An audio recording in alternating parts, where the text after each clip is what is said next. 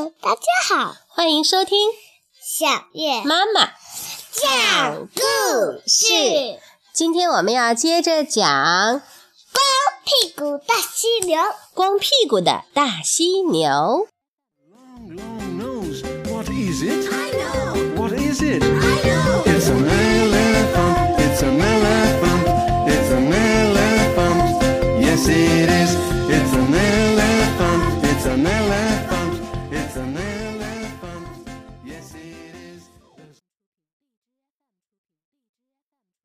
一集我们讲到，动物们因为害怕粗脖子诺贝特，而秘密地召开会议，由狮子来主持。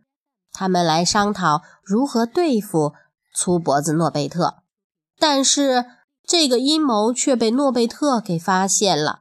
粗脖子诺贝特大发雷霆，赶走了所有的动物。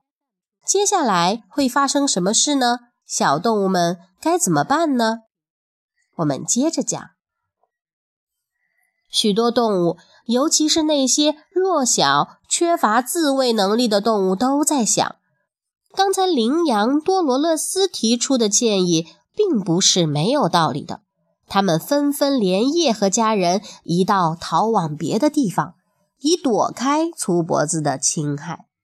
这事儿传得沸沸扬扬，有些动物开始成群结队出走。出走的动物越多，那些剩下的动物就越害怕。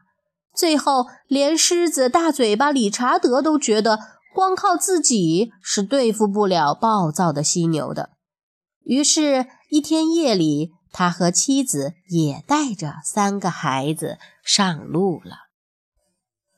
不久，草原变得空空荡荡的，除了粗脖子诺贝特，一只动物也没有。不过，应该说还有一只动物。不过，这只动物完全习惯了别人对它的忽视。首先是因为它太小，其次是因为它所从事的职业不太体面。尽管每个人都觉得这种职业是有用的，而且能给别人带来舒适，但是大家仍然认为这种职业很粗俗。甚至连提一提都不愿意。它就是专啄虫子的犀牛鸟，名叫虫夹子小卡尔。小卡尔长着一张鲜红的、非常难看的嘴，靠啄食水牛、大象和河马身上的虱子为生。他每天不断地在这些动物的背上走来走去，全身上下来回飞。小卡尔还没有离开这个地方，他不怕粗脖子诺贝特，因为他实在太小，而且非常机灵。犀牛拿他没有办法。可是犀牛把他所有的主顾都赶走了，卡尔非常生气。于是他想了一个办法，他要以自己的方式打败犀牛。他朝犀牛飞过去，落在他那只大脚上。他一边把自己的尖嘴在犀牛角上磨来磨去，一边叽叽喳喳地说：“哎，我说，作为一个胜利者，感觉怎么样啊？”粗脖子恼怒地斜了他一眼，吼道：“滚开！你对我尊重点！滚开，快滚！”别急，别急，小卡尔说道：“我说，小诺贝特，你现在可是拥有无限权力的胜利者啦！”你的的确确取得了巨大的胜利，可是你不觉得自己还缺少了点什么吗？我看我什么也不缺。粗脖子诺贝特说：“不。”小卡尔说：“你还缺少一样东西，这是每个胜利者和统治者都必须拥有的东西——一尊纪念塑像。”一尊什么？诺贝特问。你知道吗？小卡尔叽叽喳喳地讲开了。一个胜利者或一个统治者，如果没有一尊纪念像，那么他就不是真正的胜利者或统治者。所以在世界各地，所有像你这样具有伟大意义的大人物，都会建一尊纪念像。你也应该有才对。粗脖子听了直愣神儿，像往常一样，一旦陷入深思，他就是这种呆头呆脑的样子。他想，这小鸟说的话无疑是对的。他粗脖子诺贝特是一个胜利者，更是一个极其重要的大人物，所以他也应该拥有一尊纪念像。从哪儿能搞到这玩意儿？他问。小卡尔竖起羽毛。你这种情况比较难办，因为现在这里一个人也没有，所以没人能给你雕塑纪念像，你必须自己做。小卡尔说。那怎么做呢？粗脖子急忙追问。首先，这尊纪念像必须跟你本人尽可能一模一样。小卡尔说。这样别人一看就可以知道这像到底是谁的。你能雕刻你自己的塑像，或用石头凿出自己的模样吗？不能。粗脖子不得不承认他做不到。哦，真遗憾。小卡尔说：“那你可没有办法有纪念像了。”可是我必须有一尊。粗脖子恼怒地嚷嚷道：“好好想想，看看到底有没有办法。”小卡尔做出一副认真思考的样子，他收拢翅膀，不停地在诺贝特的头上走来走去。啊，也许还有一个办法。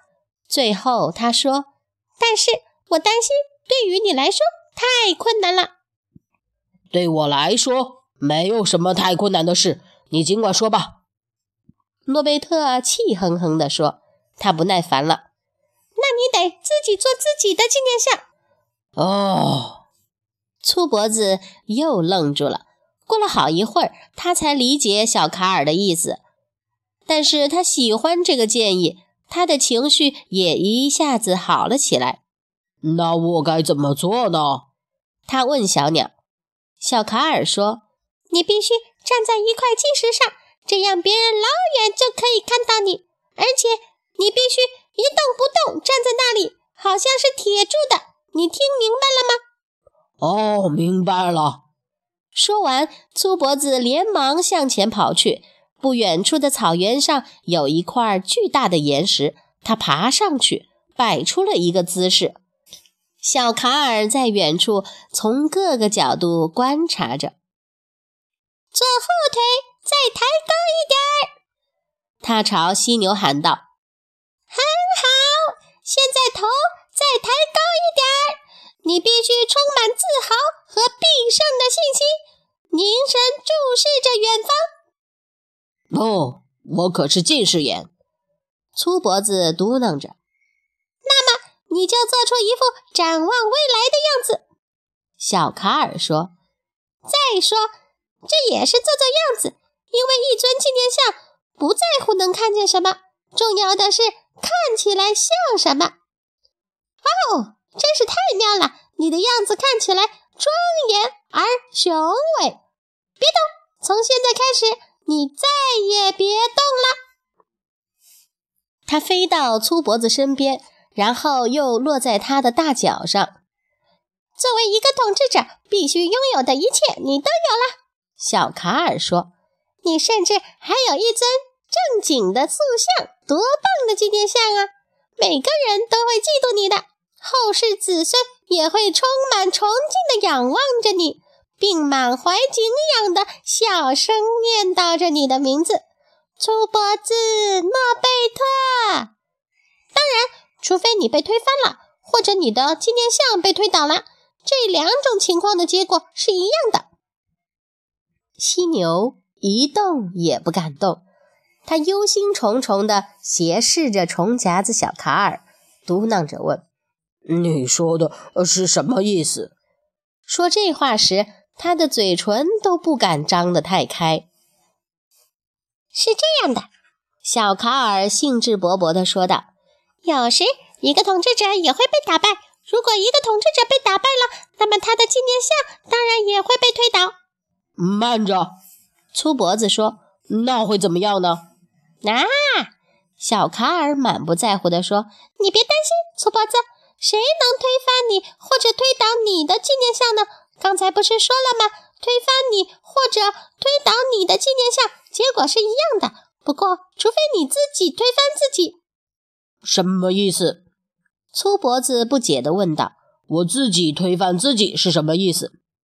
比如，如果你从岩石上走下去的话，你就把自己的纪念像推倒了，也就是你自己推翻了自己。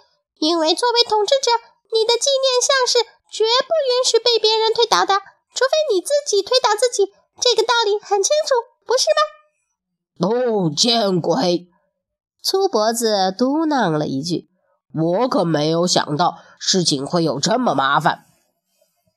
是呀，小卡尔说。所以只有极其重要的人物才会有纪念像。但是你现在有足够的时间，把所有的事情仔细周到的考虑清楚。再见，粗脖子。我现在要去寻找一块更能发挥自己能力的地方，好使我的职业能有更广阔的前景。因为。光有你一个，我实在无法吃饱。说完，小鸟便飞走了。它那叽叽喳喳的叫声听起来像一阵阵响亮的嘲笑。可是，粗脖子诺贝特却还站在那里，给自己做纪念像，一动也不敢动。天色渐渐晚了，月亮爬上了夜空，天边露出了曙光。正午的阳光照耀着大地，但是诺贝特依然像铁铸的塑像一样站在岩石上。尽管他是近视眼，但还是注视着前方，展望着未来，充满自豪和必胜的信心。能有一尊自己的纪念像，这让他感到无比满足。就这样，他在那里站了许多个日日夜夜。粗脖子暗想。周围没有人能欣赏自己，多可惜呀！假如自己能看上自己一眼，该多好啊！那一定是一幅很庄严的景象。渐渐的，他感到饿了，饿极了，简直难以忍受。他禁不住想到：我是否可以飞快地跑下去一小会儿，满满的吃上一口草？反正这里又没有人看见。可是很快。他就被自己这个念头吓了一跳，因为这意味着他准备推倒自己的纪念像，而且更为严重的是，他可是个统治者。小鸟是怎么说的来着？他开始冥思苦想。天色渐渐晚了，月亮爬上了星空，天边露出了曙光，正午的阳光照耀着大地。粗脖子。依然站在那里，并试图整理自己的思路。如果他走下岩石，他便推倒了自己的塑像，或者说，他就推翻了自己。反正是一样的。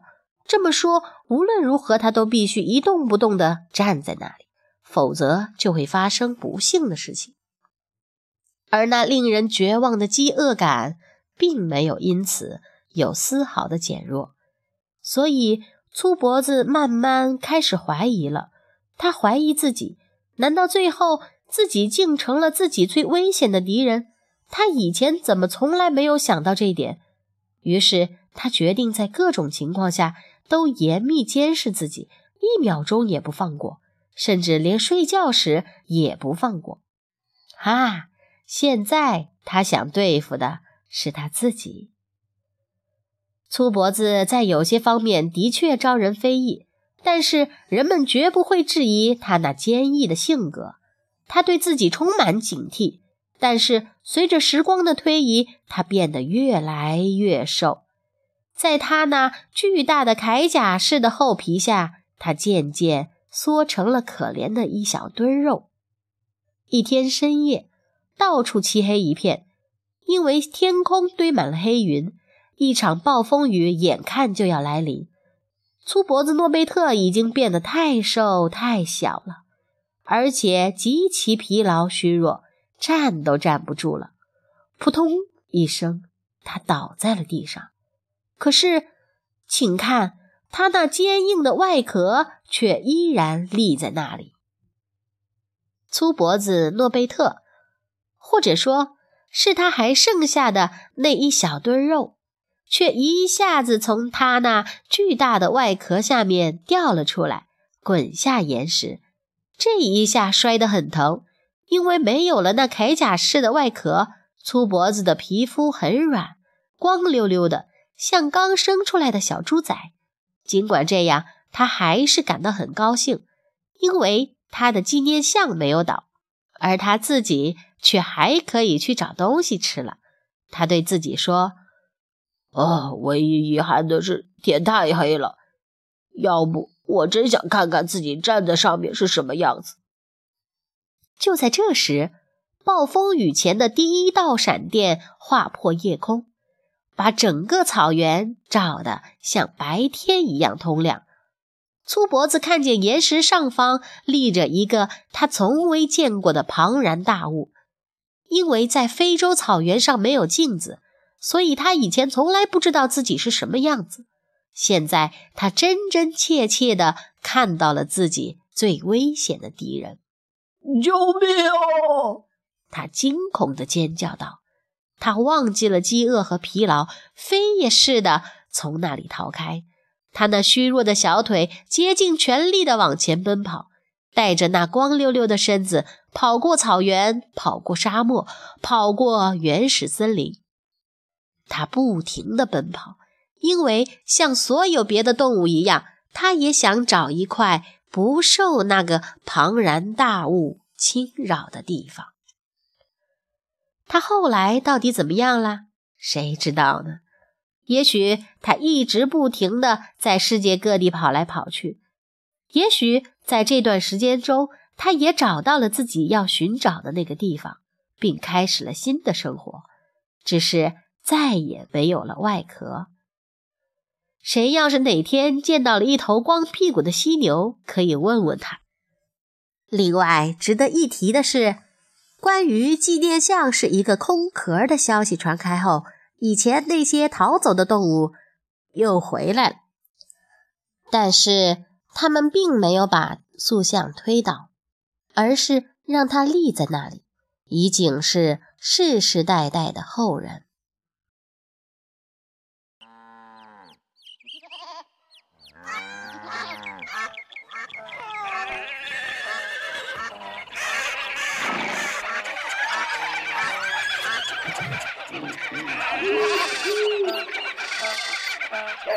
We sing animals, animals, animals.